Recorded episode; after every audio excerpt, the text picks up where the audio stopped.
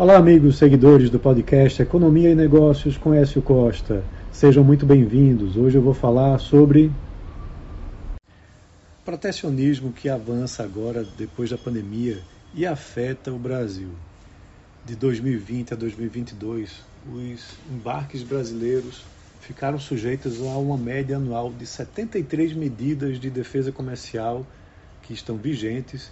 Esse é um montante 58% maior que as 46 medidas anuais em média do triênio anterior. A exportação brasileira cresceu nesse período, né, vem batendo recordes e agora está se tornando alvo de medidas de defesa comercial, né, principalmente por conta é, de alterações de políticas comerciais depois da pandemia.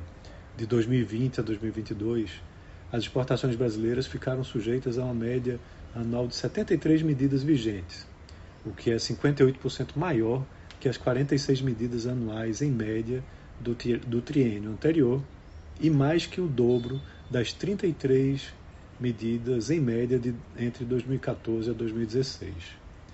É, essas comparações incluem medidas compensatórias, antidumping e salvaguardas e consideram né, o estoque de medidas no final de cada ano.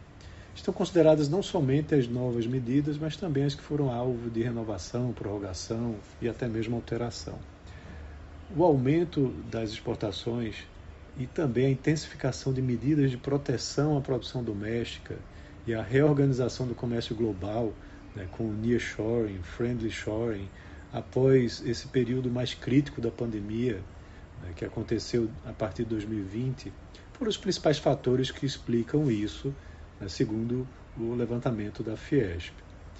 É, considerando os dados de 2022, as medidas de defesa comercial vigentes contra o Brasil afetaram cerca de 3 bilhões de dólares em exportações do país. 10 produtos exportados respondem por cerca de 85% do total afetado pelas medidas do exterior. O principal tipo de medida de defesa comercial contra o Brasil continua sendo a aplicação do direito antidumping. Né? Os embarques brasileiros enfrentaram média anual de 43 medidas né, vigentes dessa natureza entre 2020 e 2022. Já chama atenção a disparada nas medidas de salvaguardas. Em 2017, eram apenas quatro medidas vigentes desse tipo. Em, no período de 2018 e 2019, foram 5 e 7, respectivamente. Em 2020, o número saltou para 23 e permaneceu nesse nível até o ano passado. O importante é entender que, no processo de antidumping, geralmente o Brasil é acusado de estar vendendo bens no exterior a preços abaixo do mercado interno, né, com o objetivo de eliminar a concorrência ou conquistar uma fatia maior do mercado de destino. É comprovada a prática de dumping, a exportação do bem e do país que foi investigado fica sujeita a uma taxa antidumping. Já as salvaguardas são medidas temporárias e emergenciais adotadas em situações de surtos agudos e repentinos de importação que causem prejuízo grave à indústria doméstica do país importador.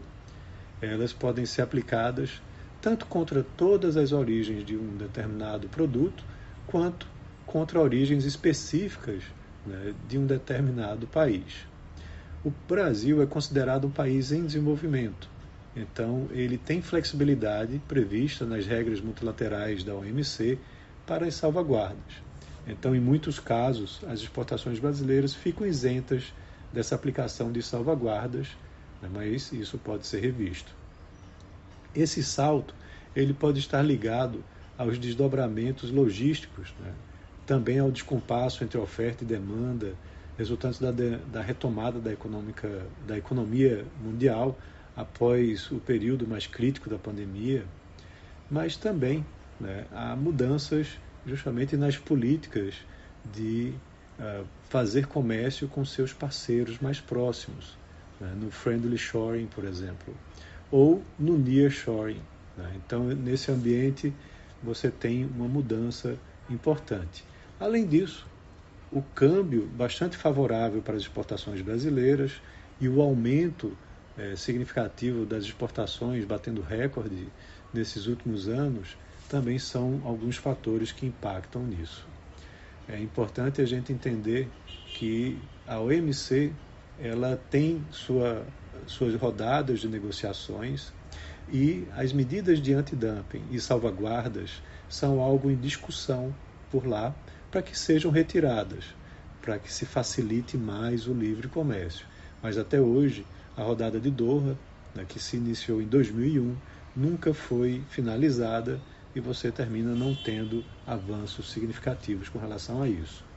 Para finalizar, a Argentina foi origem de 67 investigações de medidas antidumping e subsídios contra o Brasil de 1995 a 2022, com 36,8% do total. Os Estados Unidos vieram depois, com 31 investigações e 17% do total. É, então, isso é bastante preocupante, porque são parceiros importantes né, para as exportações e o comércio brasileiro. Então é isso, um abraço a todos e até a próxima.